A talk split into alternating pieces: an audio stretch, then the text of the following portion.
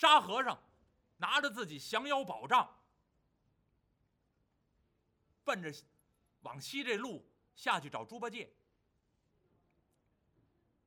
这位唐僧啊，孤身一人，还有一匹伯龙马，地上放着行囊。这位三藏法师坐在这儿等吧，俩徒弟都走了。三藏法师等着，左等等不来，又等等不来，这俩徒弟全部回来。三藏法师等着，心中着急呀，心慌意乱，而且呢，您要看《西游记》原文里面又写了，在等的这会儿功夫，原文里写几句话，三藏法师啊就觉得耳热、眼跳。身心不安，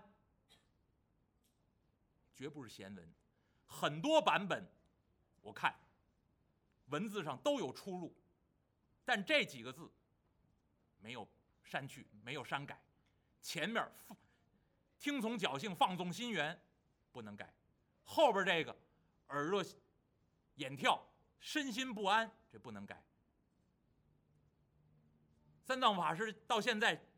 孤身一人，耳朵也发热，眼睛也跳，心里头嘣嘣嘣乱蹦。哎呀，自己一个人在这等着，心慌意乱，不由得站起身形。我呀，溜达溜达吧，散散步。三藏法师呢，打算呢散散步，离开自己的座位，东瞅瞅，西看看。自己呀，不由自主的就走下来了。本来呢，也是打算往西走一走，走着这么两步，一想呢，白龙马在这儿，行囊在这儿，回头又看了看，三藏法师一瞧呢，哎，这么一大片松林呢，荒无人烟，马匹行李啊就放在这儿，丢不了。我先找找我这俩徒弟跑哪儿去了。三藏法师顺着这往西的路，可就找下来了。走了这么一段三藏法师往前看了看，没瞧见八戒和沙僧的身影。东张西望，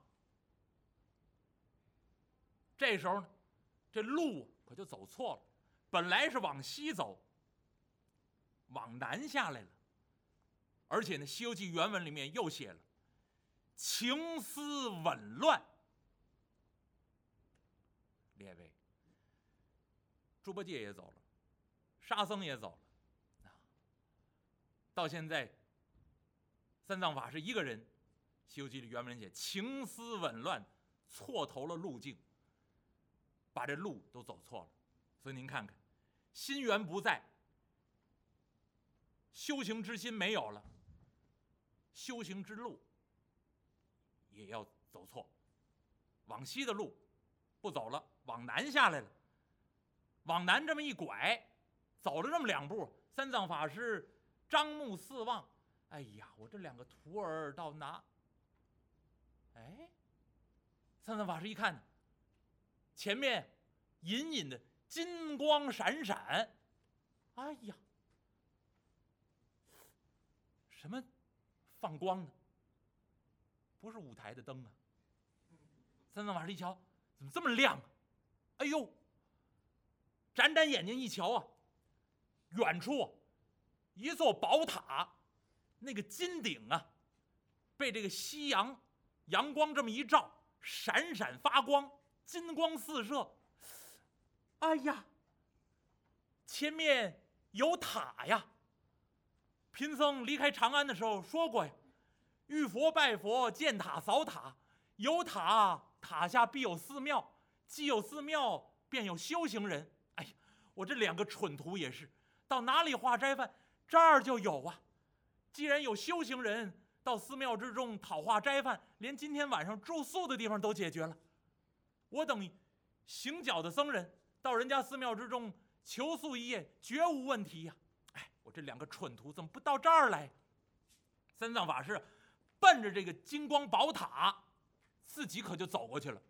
列位，我刚才就提醒您，这一段。要这样写，我绝不能给您乱改。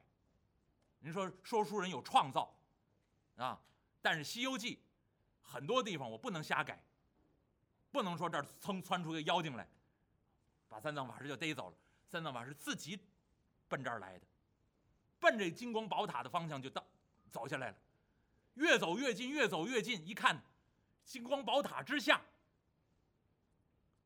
有一座洞门，没有寺庙。山石上呢立着这金刚宝塔，下面呢就是一个石头的洞，而且呢洞门开着，洞门上头挂着斑竹的帘子。三藏法师一瞧，哎呀，这座寺庙好奇怪，怎么只有塔呀？僧人们都在洞窟之中修行吗？哎呀，这个西天路上。与我大唐风土不同啊！三藏法师奔这洞门就来了，迈步来到洞门口，三藏法师呢站在洞门外，隔着这层斑竹帘子，里面呢挺黑，看不见。三藏法师瞧得出来，里面的门没关，就是这么一层帘儿。哦，呃。有人吗？轻轻地问了一句，里头无人答言。三藏法师呢，用手一撩这个斑竹帘儿，把这斑竹的帘子往起这么一撩，三藏法师迈步可就进了洞了。前脚刚进洞，这手帘子还没撒手。后边这只脚啊，刚刚跟进来，三藏法师打算站定身形，一撒手，这帘子放下来，往里好走。哪知道一打帘笼，迈步进来，这手还没撒这帘子，一抬头，扎，把三藏法师吓了一大跳，就大惊失色。扎，三藏法师就看见迎着这洞门。放着一张石床，这张石床之上躺着个妖怪，正在酣睡，鼾声如雷呀！而且三藏法师迈步进了洞，看见这妖怪了，一看这妖怪，蓝哇哇、青须须一张大脸，红头发、红胡子。如同朱砂染旧，现在睡着觉闭着眼睛呢，就这模样，就把三藏法师吓得魂魄皆散。这手这帘子吓得一松手，吧嗒，这帘子就放下来。这帘子一敲这个石头这洞门，啪，这么一响，三藏法师突然想：哟。我进来了。三藏法师一看，这洞中没有修行人，是个妖怪。三藏法师一想，我呀，赶紧走，一转身往外就走啊，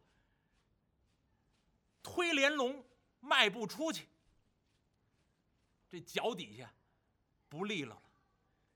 刚才进来的时候有门槛儿，进来的时候踏踏实实打帘笼迈门槛儿进来了，出去的时候。光注意推帘子，脚底下就忘了这门槛了。一推这帘笼，迈步就出去，脚步踉跄，扑通就栽下来。这一跟头栽在这门这儿，顺手就喊了啊！这一叫，洞中的妖怪听见了。这妖怪躺在石床之上，哎，一睁眼。